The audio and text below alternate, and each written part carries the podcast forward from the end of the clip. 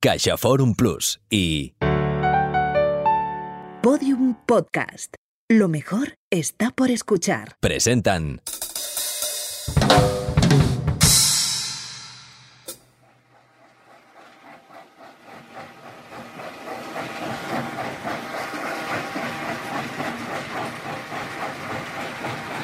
Así suena una gravera. Es decir, una explotación de áridos que se diferencia de la cantera en el tamaño de los materiales extraídos, que es menor. En la cantera a menudo hay que recurrir a explosivos. En la gravera es suficiente con excavadoras. Por eso has escuchado motores y metales, además de la lluvia de la grava y el sonido fuerte de la trituradora de piedras. Pero no todas las plantas de extracción mineral suenan igual. Hay una que de hecho suena muy diferente.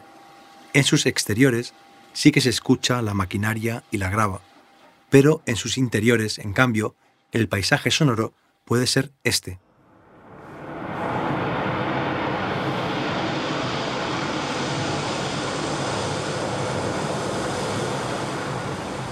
O incluso este.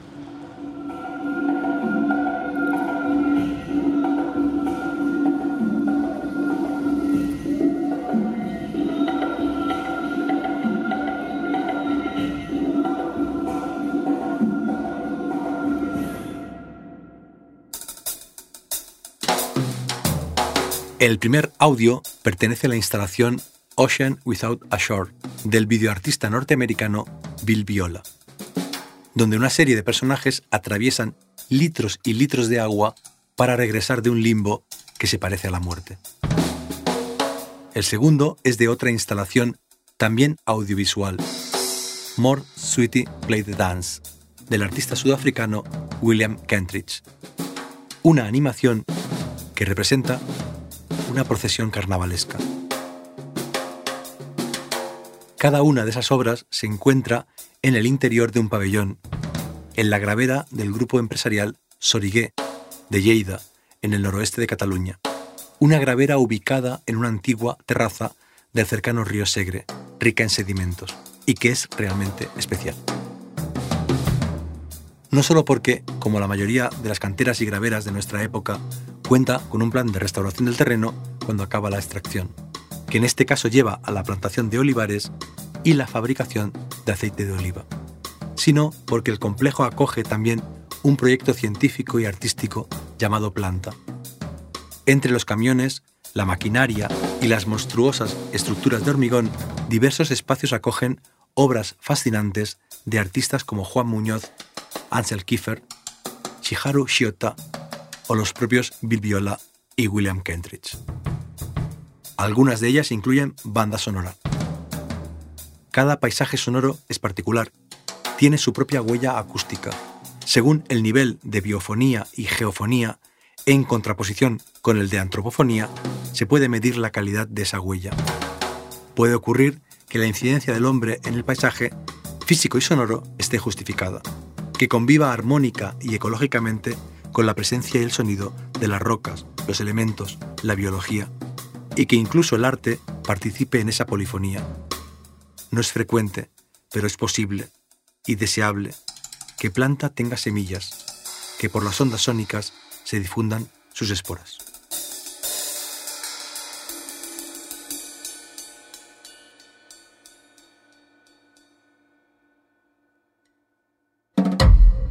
Ecos, de Jorge Carrión. Ensayos sonoros sobre cultura, ciencia y tecnología a partir de las resonancias, las músicas y los latidos del mundo contemporáneo. ¿Aprendemos a escuchar? Capítulo 7. Sonogramas minerales. Martes 20 de mayo 1980, John Peel de Radio 1 informa a todos los británicos. Malas noticias, muchachos. Ian Curtis, cantante de Joy Division, se ha suicidado. Los hechos. Llegó a su casa, puso en el giradiscos el álbum de Idiot de Iggy Pop, dejó una huella dactilar sobre los surcos del vinilo. Hay en la muerte de Ian Curtis un código secreto cifrado en esa huella que nadie ha podido desvelar. Se buscan señales. Pongo mi oído en tu piel, Oigo el corazón cada vez más troceado por el sampler de tu cuerpo. La nieve borra todo rastro de regreso, pisadas de pájaros, flechas en sus adormecidas patas. El neumático deja líneas en el barro, frases que quise decir. Habíamos grabado una canción de Bacabou y tu guitarra eran pisadas de Siux en la luna. En el artículo Las estéticas del error, tendencias postdigitales en la música contemporánea por ordenador, Kim Cascón dice, es gracias a los errores de la tecnología digital que este nuevo trabajo ha emergido fallos, virus, incompatibilidad de sistemas, clipping, aliasing, distorsión, ruido cuántico, incluso el ruido de las tarjetas de sonido, son los materiales primarios con los que los compositores buscaron incorporar todo lo que querían a su música. Nunca tuve tocadiscos ni discos de vinilo, pero en cambio sí que tuve una colección de minerales. Mis padres me regalaron por Navidad el Mineranova, un juego para introducirte en el mundo mineral. Existe una conexión entre los discos de vinilo y los minerales. El cloruro de polivinilo es un tipo de plástico. Proviene por tanto del petróleo. El origen remoto del petróleo son grandes cantidades de materia orgánica, como zooplancton o algas, que quedaron atrapadas bajo capas de sedimentos. El petróleo es un combustible fósil, un aceite mineral, y los discos de vinilo también son registros de un tiempo anterior, fósiles tecnológicos y contemporáneos. Eh, estamos a años luz de su tecnología. En cuanto acabo de escribir estas líneas, busco en internet y encuentro un Minera Nova de segunda mano. 18 euros. Lo compro. Me llega al cabo de dos días. La caja está destrozada, pero el contenido permanece en el interior, intacto. El martillo, intacto la báscula intacta, las rocas y los minerales intactos, como los ecos de mi infancia.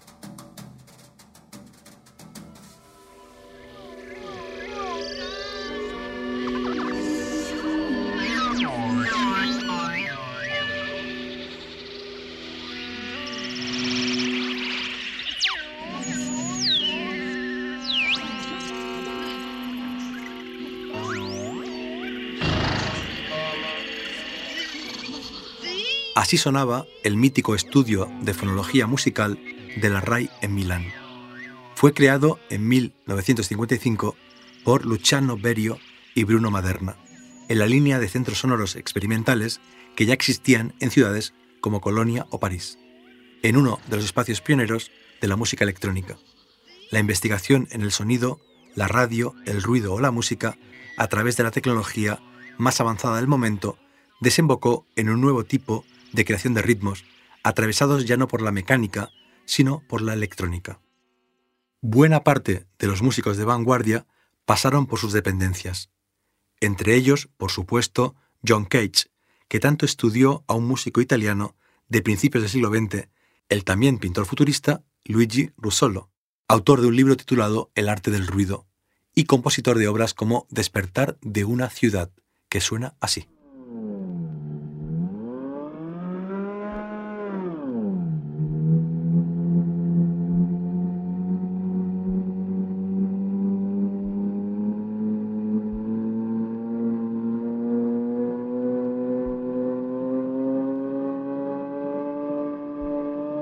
En él vio Cage el Big Bang de la relación contemporánea de los músicos con las máquinas.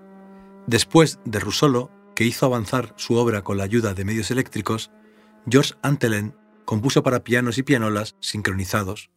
Ernst Stock lo hizo para voces grabadas y reproducidas a nueve veces la velocidad del habla. O el propio Cage creó My Imaginary Landscape, una pieza escrita para percusión y discos de vinilo de frecuencia constante y variable. Son creaciones que ya no precisan de un intérprete o de una orquesta, sino que su existencia depende de máquinas.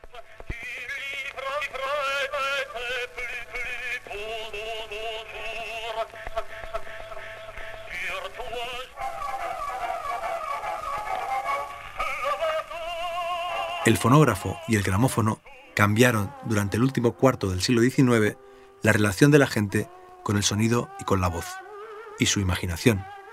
Primero habían intentado una máquina de traducir. Leemos en la novela La ciudad ausente del escritor argentino Ricardo Piglia. El sistema era bastante sencillo, parecía un fonógrafo metido en una caja de vidrio lleno de cables y de magnetos. En la ficción de Piglia, esa máquina se vuelve fantástica y se vincula con Macedonio Fernández, el maestro de Borges, el autor de Museo de la novela de la Eterna. Según Piglia, Macedonio deseaba, leo de nuevo, huir hacia los espacios indefinidos de las formas futuras. Lo posible es lo que tiende a la existencia.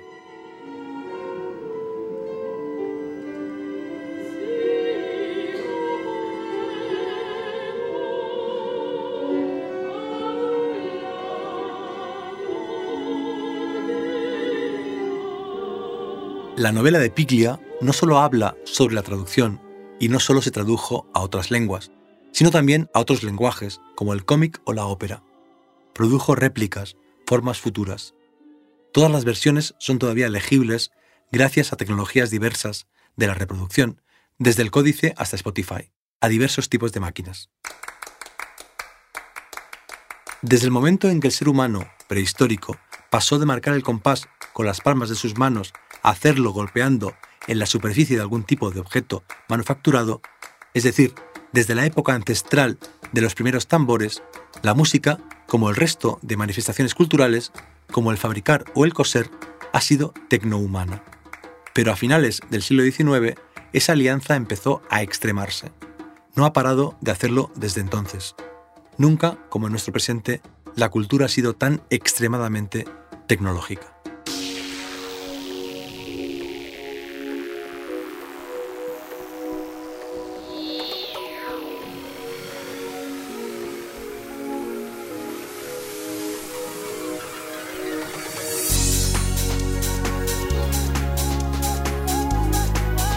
Se considera que el álbum Believe de Cher es la primera gran producción que usó Auto-Tune, ese efecto robótico, esa evidencia de que la máquina estaba alterando la voz humana. ¿Crees en la vida después del amor? se preguntaba la cantante. ¿Crees en la voz después de la voz? le preguntaba a su público, a los expertos en sonido, al resto de los músicos contemporáneos. Son los seres con dos voces. Las nuevas herramientas digitales cambiaban la ontología de lo que consideramos natural o incluso real. El desafío dura muchos años. Hoy todavía hay quien duda de la ética del uso del autotune, pero, como nos recuerda Mark Ronson en Watch the Sound, la tecnología ha cambiado siempre la voz humana más allá de lo que podemos imaginar. No solo el diapasón o los instrumentos musicales han influido en los timbres, las entonaciones, los cantos. Siguiendo la lógica de la imitación, que es la lógica de la cultura, los cantantes han imitado las voces que escuchaban y admiraban, transformadas por las máquinas. Las voces editadas se han convertido en los modelos de las nuevas voces humanas, y lo mismo está ocurriendo con las voces generadas por ordenador. Se están convirtiendo en el nuevo estándar.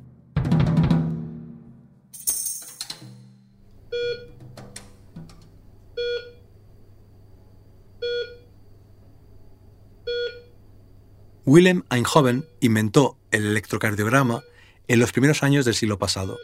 Se inspiró en el electrómetro capilar, uno de los primeros instrumentos para detectar ondas eléctricas, que utiliza un cilindro de vidrio delgado con mercurio y ácido sulfúrico en su interior.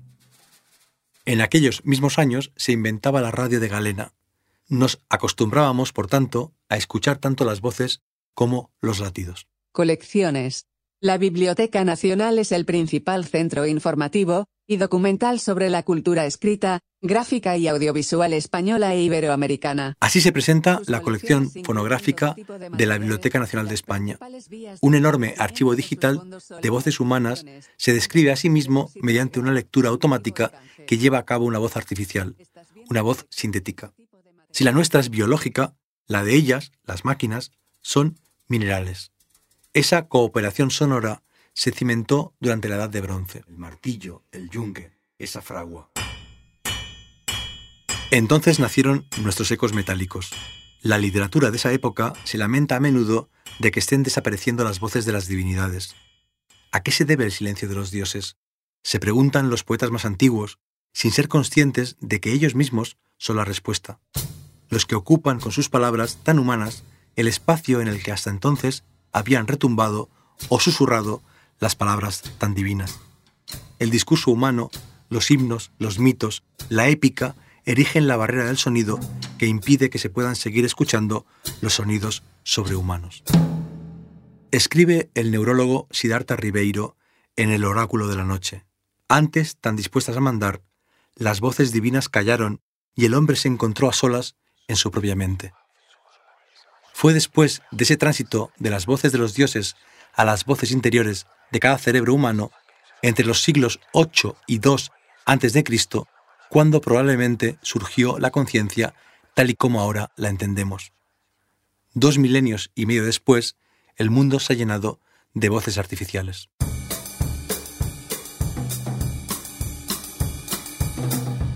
Hablamos a menudo del paso del teocentrismo al antropocentrismo durante el Renacimiento, sin mencionar que la transformación fue también sonora. El sujeto moderno se constituye como voz de la conciencia, como mundo interior. Acaba de desterrar las voces de los dioses, la voz de Dios. Y el códigocentrismo actual, gracias a Siri y Alexa, por culpa de Siri y Alexa, la multiplicación de las voces sintéticas y de las músicas algorítmicas está creando la nueva banda sonora metafísica.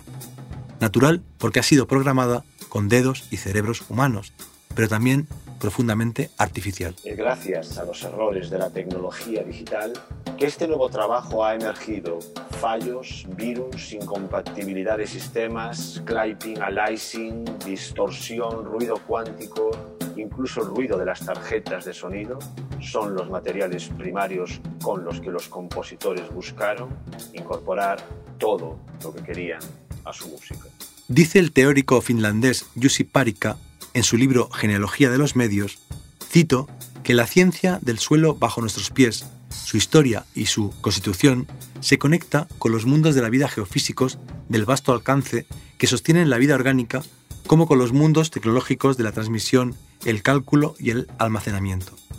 La geología prosigue, deviene un modo creativo de pensar la historia cultural de lo contemporáneo. Siguiendo esa línea, intuyo que para entender el significado profundo de esas voces artificiales, para cuya existencia son fundamentales minerales como el tungsteno o el cobalto, hay que ir más allá, más atrás, hasta su código fuente en el tiempo profundo. Hay que ir al indoeuropeo de las lenguas sintéticas. Hay que ir, dice Piglia, a los signos dibujados en el caparazón de las tortugas marinas, sombras y formas prehistóricas grabadas en placas de hueso conformadas por sales minerales. Incluso más lejos, más atrás, hasta la mismísima lengua madre, a la lengua de las cavernas con sus ecos, al idioma de las placas tectónicas y de los tiempos primigenios, a la lengua primera, enterrada bajo toneladas de lava, la lengua mineral.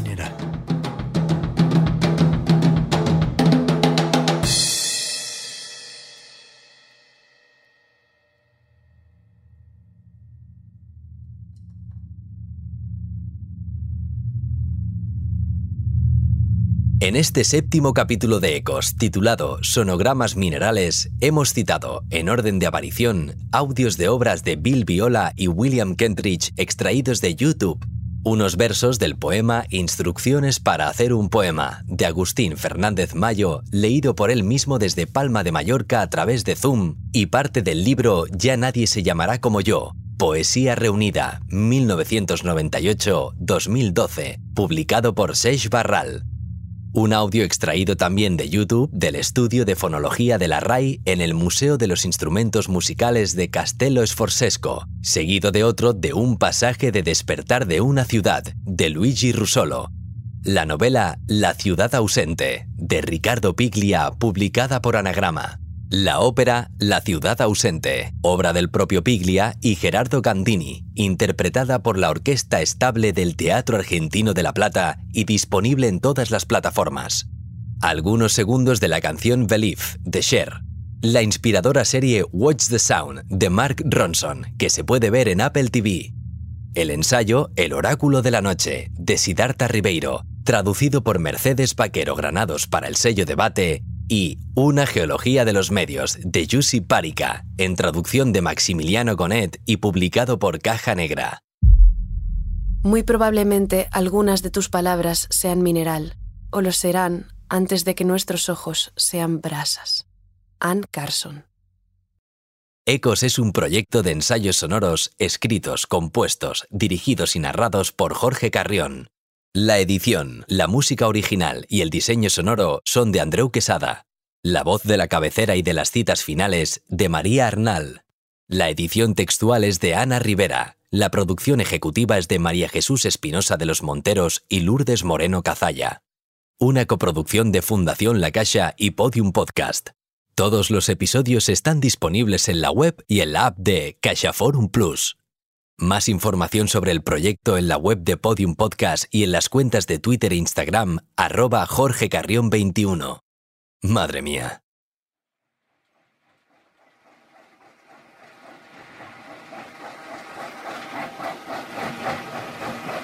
La multiplicación de las voces sintéticas está creando la nueva banda sonora metafísica, profundamente artificial, artificial, artificial.